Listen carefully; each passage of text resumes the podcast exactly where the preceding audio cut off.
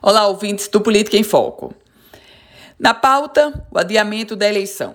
Já parece consenso que, de fato, a eleição vai ser adiada. Não há como viabilizar um processo eleitoral em todo o país com a pandemia da Covid-19. A dúvida é sobre a data da eleição. E aí surge agora uma costura política. Uma costura política que vai culminar certamente com o adiamento da eleição, mas com outros detalhes e com o retorno de algo que não estava aparentemente programado. Meus caros ouvintes, um acordo costurado pelos presidentes da Câmara, Rodrigo Maia, e do Senado, Davi Alcolumbre, abriu espaço para que os deputados aprovem a proposta de aumento das eleições, tal como encaminhada pelos senadores.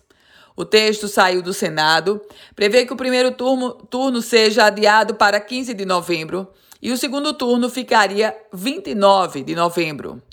Pelo acordo costurado com os líderes, o Senado vai aprovar o projeto de autoria do senador Jorginho Melo, do Partido Liberal de Santa Catarina.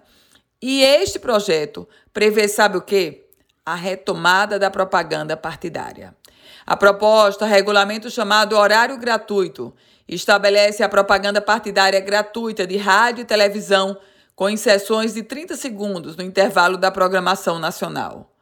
Com esse projeto aprovado, os deputados então se comprometem a aprovar a proposta de emenda à Constituição já na sessão de amanhã, terça-feira, ou mais tardar, na quarta-feira. Esse é o acordo que está sendo costurado.